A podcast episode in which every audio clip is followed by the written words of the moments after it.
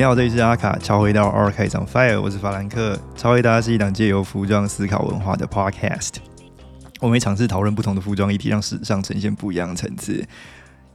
现在是二零二三年，我先跟大家说一声新年快乐。然后二零二二年其实蛮长的哈，然后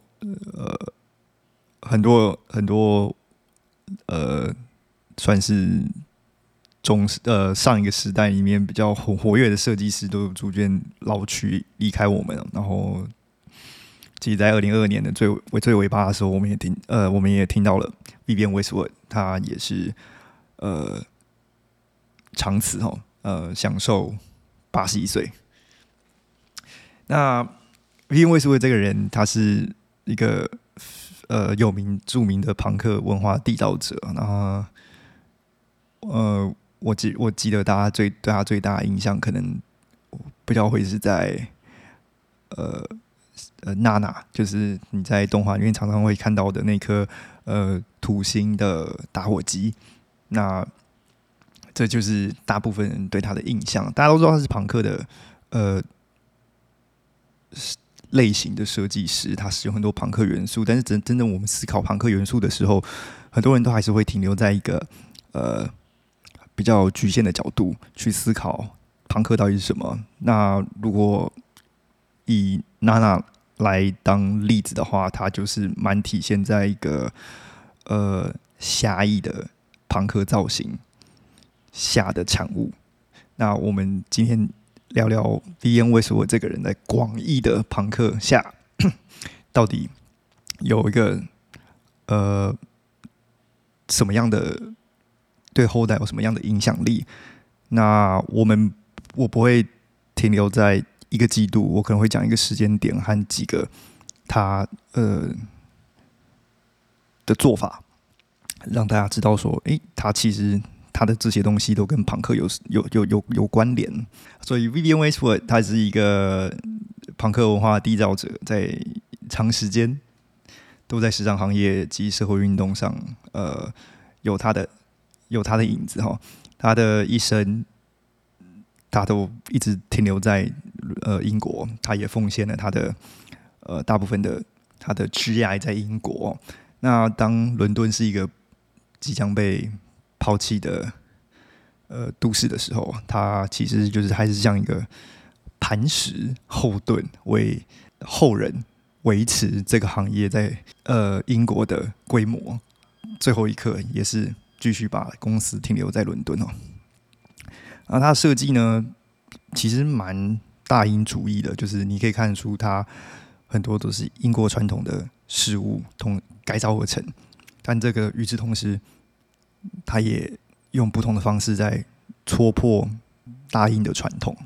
他是一名从小学教师兼职自制版自制视频摆摊开始的，那。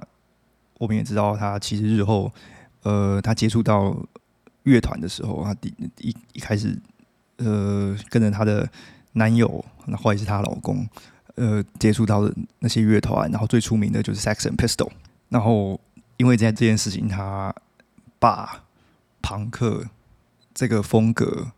具象化，然后商业化。那他的人就跟这个风格。做了一个深刻的绑定哦，然后最后成立了自己呃同名品牌，所以大家对他印象其实很多都来自 Saxon Pistol 这个原型出现的。他是一个四零年代出生的人，啊，经历过一次离婚，知道他遇到他先生，像我们刚刚讲的，呃，Malcolm Mcleer，六六零年代的时候，跟着他先生一起呃去认识这些艺术家。亦认识这些所谓的乐团成员啊，那最后当然他就爱上了朋克跟摇滚这个大圈圈的风，就是这个大文化圈。那七零年的时候，七零年代的时候，呃，他们被一间他应该算选物店，他被一间选物店相中，那间选物店名字叫 Paradise Garage，Paradise Garage 是邀请他。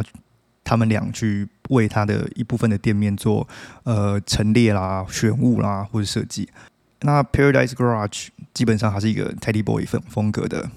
呃店家。那他是从 Teddy Boy 是从一种工人装束，或是他从那种工人装束回归，要回归到爱德华时期的那种复古风潮，所以它里面主要还是卖，比如说呃复古衣服，呃偏偏向国际的商品，或是卖不动的东西。然后他们还有另外一个特色，Paradise Garage 还有另外一个特色是，它是卖单宁产品。那他们的理念里面，它的品牌概念里面讲过啊，There's so much pollution in the world. You should use the gear you already have, not buy something because it is fashionable. 所以这日后其实也影响到 Westwood 的呃设计理念，然后在某个部分，它在选料上会更谨慎，然后最后走向了呃为永续经营这件事情，然后在街头上发生。那刚刚有提到，像 Westwood 和呃他先生因为生意太好，最后就是就顶下这家店，那这家店就开始变成他们自己风格的东西哦。那当然，Teddy Boy 这个呃族群，呃有一些呃不极端，有有有在走极端化了，他越来越走向右派极端化，所以他们的呃政治语言啊、社会语言啊。都比较偏向有呃有点种族歧视啊那一类的，所以最后他们也抛弃了这个这个调调，想要走另外一个方向。呃，所以日后他们就把店名改为呃 “Too Young to Live, Too Fast to Die”，然后开启了他们朋克之路。但因为后来这个名字太长了，所以最后变成 “Sex”。那也因为 “Sex”。最后跟 Saxon Pistol 名字太有关系了，他怕怕变成是一个卖 merch 卖呃呃 Saxon Pistol merch 的店家，所以最后就改成 Stationery。那这个时候他就在这家店里面就出现了很多现在我们回顾回去看的时候是比较出名的商品哦。第一个就是。印花的平织棉纱 T 恤，它的呃特色就是很强烈的针织语言的印花之外，它的呃肩线就是它的开口，因为当时不是使用针织布，它是使用平织布，所以衣服上必须要开口，它才可以穿得进去。那当然，这些印花都是有非常刺激性的讽刺语言啊。然后最出名的几个，就像是呃粉红色。的倒过来的万字，纳粹万字，然后再配十字架，然后但是十字架也是倒过来的，所以就是各种不同逆向图示的组合，然后最后配一个粉红色，然后去讽刺基右派和和基督教这些相相对比较传统的东西，或者是当时没有授权的米老鼠上床图。这类东西就是他当时比较大家比较熟悉的产品那当然还有另外一个现在一直同个元素一直被沿用的，就是它降落伞衬衫。那如果你去看 Helmy Lane、渡边淳弥、Simon Rocha，但其实都会看到这个影子啊。那因为他的这类创造，他在和乐团的配合，他发现他的蓝海市场，所以最后日后。他也开了他另外一间店，叫做 War End，就是呃，也就是最出名的世界末日店。他的世界末日中还在倒数啊，所以在这个，所以在这个时间点上，他们因为跟乐团绑太紧了，最后当 Saxon Pistol 已经解散了以后，他们面临的问题是，呃，他失去了一个。可以去呈现他设计语言的对象，这也触发 B N 为所谓的大量转型哦，就是不论是形象上啦，或者是设计上，然后店面的运作上大量转型。那新浪漫主义这时候就从潮流中脱颖而出，那为什么就决定使用这个这个东西作为他的新方向？同时，他在八一年的时候，八一年秋冬系列上，他也正式成为呃伦敦时装周的其中一个展展展示的品牌。那这也是他第一个正式的时装系列。他把这个系列命名为 Pirate 海盗。那还这个这个系列其实日后你会发现有很多人也是受到这个东西的影响哦，像是呃著名歌手 Adam Ant 和乐团 Culture Club，他们其实都是在这个风格熏陶下产生自己的着装方式哦。尤尤其是 Adam Ant，他在当年还未出名之前，他其实就是在 Vivienne Westwood 的店里打过工。那当然，新浪漫主义的出来的同时，呃，也有人也也有人接受了这些新浪漫主义的构想，创造了 Buffalo Style。我要远离狭义朋克的 v i v i a n West，我在当代人的印象到底在剩下什么？因为其实，呃，大家讲朋克的时候。脑袋还是很很狭义的去规范朋克到底要长怎样，但是呃，因为为什么已经其实已经脱离了那个东西了，所以我这边举出几个他在朋克之外，大家还有对他有什么印象哦？第一个东西应该就是 Squiggle Print，也是呃，它是不规则线条印花，这个东西呃，它到到现在，它从八。八几年就有了，它到现在还在不断使用。如果你到他店家里面的时候，你会看看到很多那种呃不规则线条啦，或者是那个线条就是一条线上像闪电一样，也会有长刺的那个东西，就是 Squiggle Print。它到这已经变成是一个它的 signature，就是你到他店里面，如果你要买 print 的话，这个东西就是 V 边 Westwood，就像是你去买其他品牌有它的老花，但是 Vivian Westwood 有 Squiggle Print，另外一个是海盗鞋。我觉得海盗鞋大家可能比较呃不会比较不会有印象，因为 Vivienne Westwood 不是鞋子出名的，但是海盗鞋也是他一个常年的产，已经也是他常年常年的产品了。它就是呃一个绑一个绑带很多的靴子，它看起来就是像是拿破仑那个年代。的人会穿的东西，就有有有有点复古啦。然后它是绑带很多，所以穿起来其实不不是那么舒服。但是这个也变成是它的呃特色之一啊。那另外一个就是古着的版型新的呈现，这个就影响了真的很多人。我们现在想，如果去思考在九零年代才出名的几位呃设计师啊，像是呃 John Galliano 或者是。Alexander McQueen 这两个也是从英国出生的，很明显，他们设计风格就是因为呃 Vivienne 这种古着改造的方式，去影响到他们日后创作的时候的某些方向哦。尤其 John Galliano 比较明显。那 Alexander McQueen 的话，因为他改造的实在是太戏剧化了，所以有些人可能感受不到。总而言之，古着改造这也是已经变成是一个呃。大方向的趋势了。那早期的话，其实蛮少人做的。那 v n w e s t w o o d 应该算是很早、很早、很早、很早就就是有抓到说这一点是他可以发挥的地方。那下一个当然就是呃土星的标志。我相信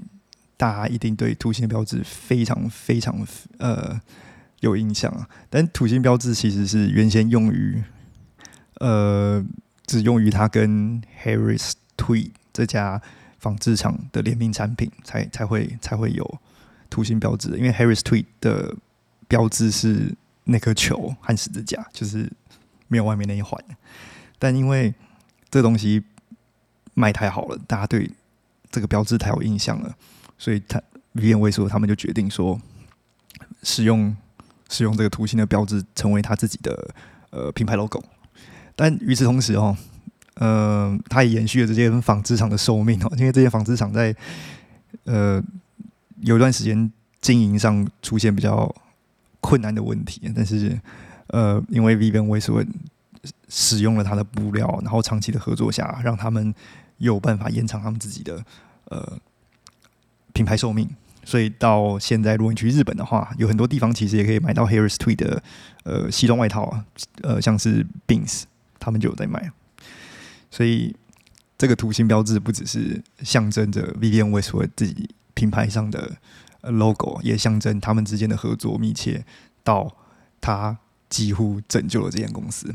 最后一个大家应该比较不会认为是跟他有绝对关系的，应该会是那个 corset 的 return，就是束腰束腰服或者束缚服的回归。如果你去看最近啊，比较谁比较谁爱穿啊？哦，Blackpink 的 Lisa，她就有，她就她就就穿着这个东西。呃，就是我记得没错，就是 Vivian w e s t w o 的的的呃古着吧。那如果你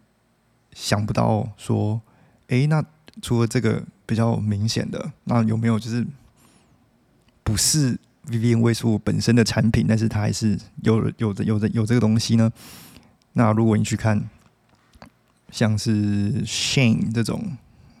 呃，快时尚或是 Cider 这种快时尚品牌，里面也是贩卖许多这种呃 corset 呃束缚哈，呃，这其实都是 V B N 为所影响下所诞生的产物。当然，我们也也不能遗漏掉他在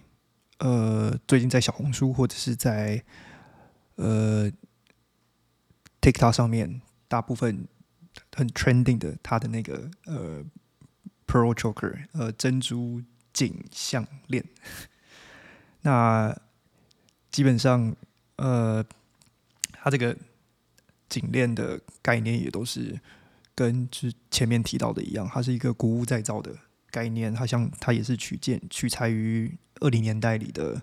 呃造型和珍珍珠项链的。手法，然后配上他自己呃独有的土星的标志，然后结合起来的，他这个也变成他日后呃贩卖上很常见的商品。然后他在设计上也是从八零年代到九零年代，甚至到了今天哦，都是一直不断在不断在使用的，变成是他品牌基因的一部分。那 V N 为什么他用一生来体现？朋克的重要性。他如果呃两千两千年间的时候，他去受勋，呃面见英国女王的时候，他在媒体前面也是呃内裤没有穿，然后展现他的裙摆下的东西啊。那 这种 这种行为有时候会让人觉得很傻眼，然后会让人觉得不自己笑了。嗯，甚至。女王本人会觉得很幽默，可能很多保守派眼里，这个就是呃需要被需要被指责的行为。但是他除了他特立独行以外，他还立志成为少数声音的传声筒哦。那好像我们刚刚讲到的，呃，协助较小的纺织厂继续延续它的寿命，或者是从苏格兰独立到简单的垃圾回收，然后甚至是延续。呃，Paradise Garage 的初衷哦，他的整个生命都是奉献给了这种呃，奉献给了朋克，然后他也活得像一个朋克一样。那他也是一个非常注重自己独立存在的一个人哦。但在他的同名纪录片里面，他自己有提到，他不想他自己公司太大，这样子的话，他需要跟资本主义妥协，他也会违背他热爱的工作。所以，至今为止，为 V N 为所有都是独立运作的公司。他的独立存在，其实是在对这个时代进行反思。在蓬勃的消费主义当中，他也是呼吁呃大家去少买衣服。然后，如果你要买的话，你就要呃了解它的价值，或者是你要穿的久。那或者是他在呃。人群抗争当中提出了战争的议题啦，或是强制贩卖的议题啦，然后在生活之中，他也实践了他自己环保的想法。他独立的声音，有时候大部分的眼里其实并不是那么的有理智性啊，但是他就是立志成为了一个少数人的传声筒，至少让这个。不一样的概念是可以被提出来的。如果这个世界全部都是公平的话，V 变位数本人就不会使用出叛逆和破格的方式作为表达。那当然，他的精神是长存的。我们也希望在日后更多人可以了从了解他的精神之后，再使用朋克这种载体，继续为呃。少数人发声，然后让更多